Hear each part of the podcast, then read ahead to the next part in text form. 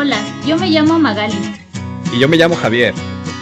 Bienvenidos a Natural Spanish, un podcast completamente en español para estudiantes de español, donde podrás mejorar tu escucha en el idioma, aumentar tu vocabulario y aprender sobre la cultura hispana con nosotros. Escúchanos cada semana desde cualquier parte del mundo y aprende este increíble idioma hablado por más de 450 millones de personas. Comenzamos.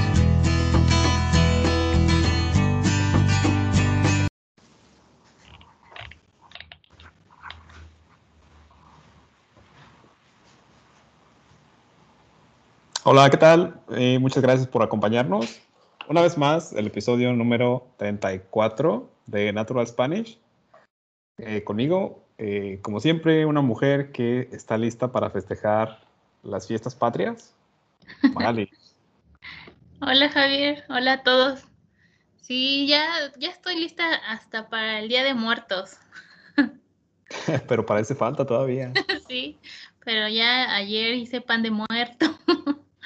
Estaba preparando un poco de pan de muerto, pero sí, ya también estoy lista para el día el día, para celebrar el Día de la Independencia. Antes de que pasemos al tema, em, el pan de muerto, eh, para los que no sepan, es un pan típico que comemos aquí en México para celebrar el 2 de noviembre, que es el día que celebramos a nuestros muertos, ¿no? Así es, que ya les estaremos contando más, ¿no? De, de esa celebración, pero todavía falta, pero me adelanté un poco.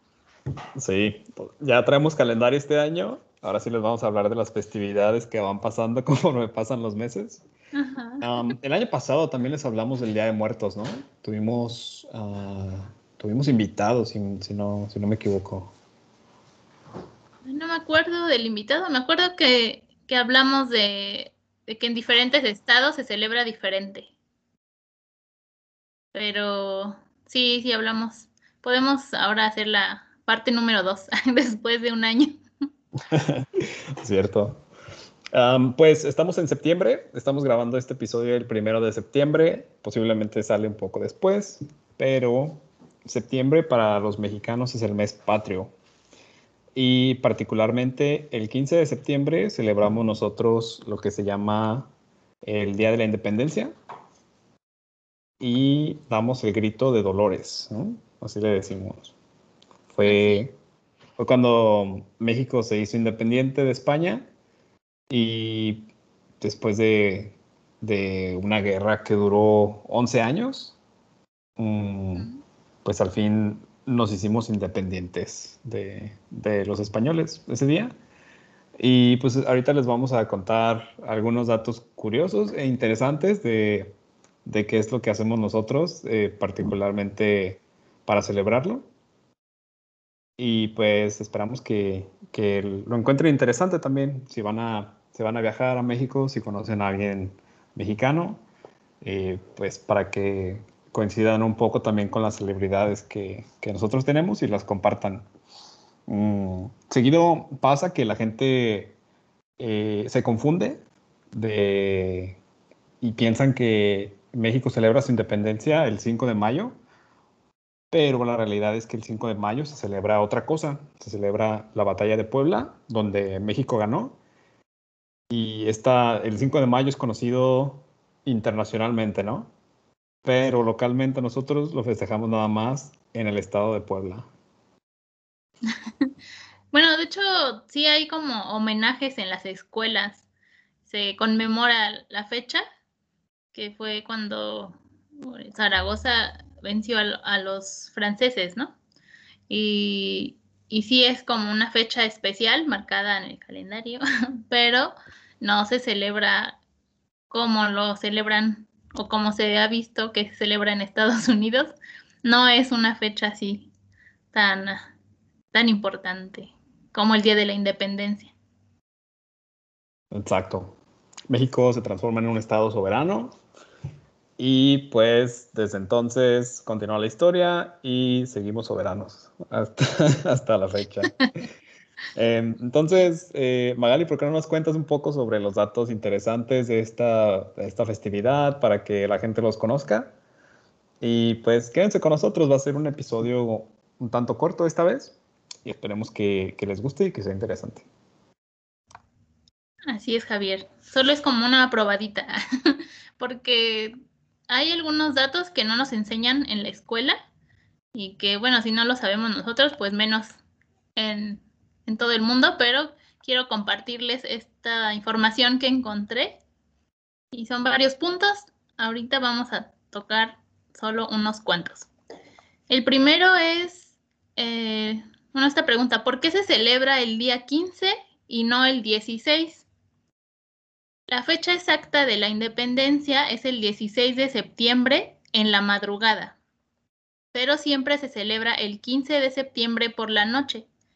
Este festejo se modificó por mandato de Porfirio Díaz, quien gobernó México de 1848 a 1910. El 15 de septiembre era el cumpleaños de Porfirio Díaz, por lo que decidió que era mejor juntar las celebraciones y hacer un gran festejo. Como buen mexicano, sí. Díaz, este, sabía que la fiesta iba a durar hasta, hasta trasnochar, entonces mejor la pasamos a la noche del 15. Igual nos vamos a quedar despiertos hasta las 4 y ya juntamos ambos días, ¿no? Sí, quiso hacer lo que se le dio la gana y dijo, ¿por qué no? Celebremos todo junto. Pero sí, eh, según la, la fecha es el 16 de septiembre en la madrugada, pero lo celebramos el 15 en la noche. Y Magali el 16, el 16 se queda como día de asueto, ¿verdad? En México. Sí, siempre es eh, día no laboral. Entonces, si van a México y piensan celebrar esta festividad, pues váyanse de fiesta con calma, porque el día siguiente no tienen que ir a trabajar. Sí, no se sobrepasen. Se la, pachanguean, sí. Bueno, pues se pueden quedar a descansar también. Sí, pero todo con medida, sí, cierto. Ok, ¿qué más? Bueno, hay otro dato interesante. ¿Quién tocó la campana? En los libros de historia nos dicen que Miguel Hidalgo fue quien tocó la campana, pero esto es mentira. La persona que en realidad tocó la campana fue José Galván, el campanero de la parroquia de Dolores. Lo que no se sabe a ciencia cierta es lo que el cura en realidad gritó, ya que existen diversas versiones, pero la, la, la que más ha aceptado es que dijo, viva nuestra Madre Santísima de Guadalupe, viva América, viva la religión católica y bueno, ninguna de estas frases se utiliza hoy en día pero eso es lo que sospechan que, se gritó en ese día. Sí. Y pues nosotros lo que hacemos en el Día del Grito, que es el Día de la Independencia, en la celebración, es eh, mencionar a los héroes de la patria, ¿no? Mencionamos a los héroes de la, de la patria, decimos viva tal, y ya la gente grita viva, y después viva tal otra persona, viva, viva México, viva, y todos grite y grite. Sí, en la este. plaza, en la plancha del Zócalo capitalino, ¿no? El presidente es el que el que sale, es toda una ceremonia, todo un acontecimiento. A mí en lo particular me gusta mucho verlo por la tele, porque no me gusta las multitudes y, menos ir en ese día al Zócalo, pero adornan muy padre, con, hay fuegos artificiales, hay música, hay eventos, eh, adornan todos los edificios que están ahí alrededor y el televisan, o sea, sale en la televisión todo el, toda la ceremonia y el presidente recibe la bandera y sale al balcón del, del, del palacio, ¿qué es el palacio qué? el... Del palacio. Ajá, del palacio. y este, tiene un nombre, ¿no? Bueno, este, y sale y grita y dice lo, lo que estás comentando. Todos se emocionan y gritan más. y comemos eh, un buen. También hay, hay botanas, hay comida, eh, hay comida frita, hay este, platillos eh, muy típicos también ah, y bebidas. Entonces hay que ir con el estómago vacío también. Ah, pues sí, básicamente, básicamente es eso. En cuestión de cómo se celebra internacionalmente, pues cada una de las comunidades de mexicanos que están en el extranjero lo celebran, eh, pues tal vez similar. Eh, por ejemplo, aquí en Canadá eh, se juntan en una plaza muy famosa y, y hay una, una, especie de feria como si fuera el grito allá. Y también hay una oferta de comida muy diversa, puedes estar ahí botaneando. Hay mariachis también, hay un par de mariachis muy buenos aquí. Y, y sí, eh, todo con, la, con el propósito de, de, festejar también, ¿no? De llevar un poco de nuestra cultura eh, pues con nosotros y celebrarlo. Es cierto, en las embajadas, ¿no? También hay cosas o eventos, creo. Sí, generalmente son ellos los que organizan.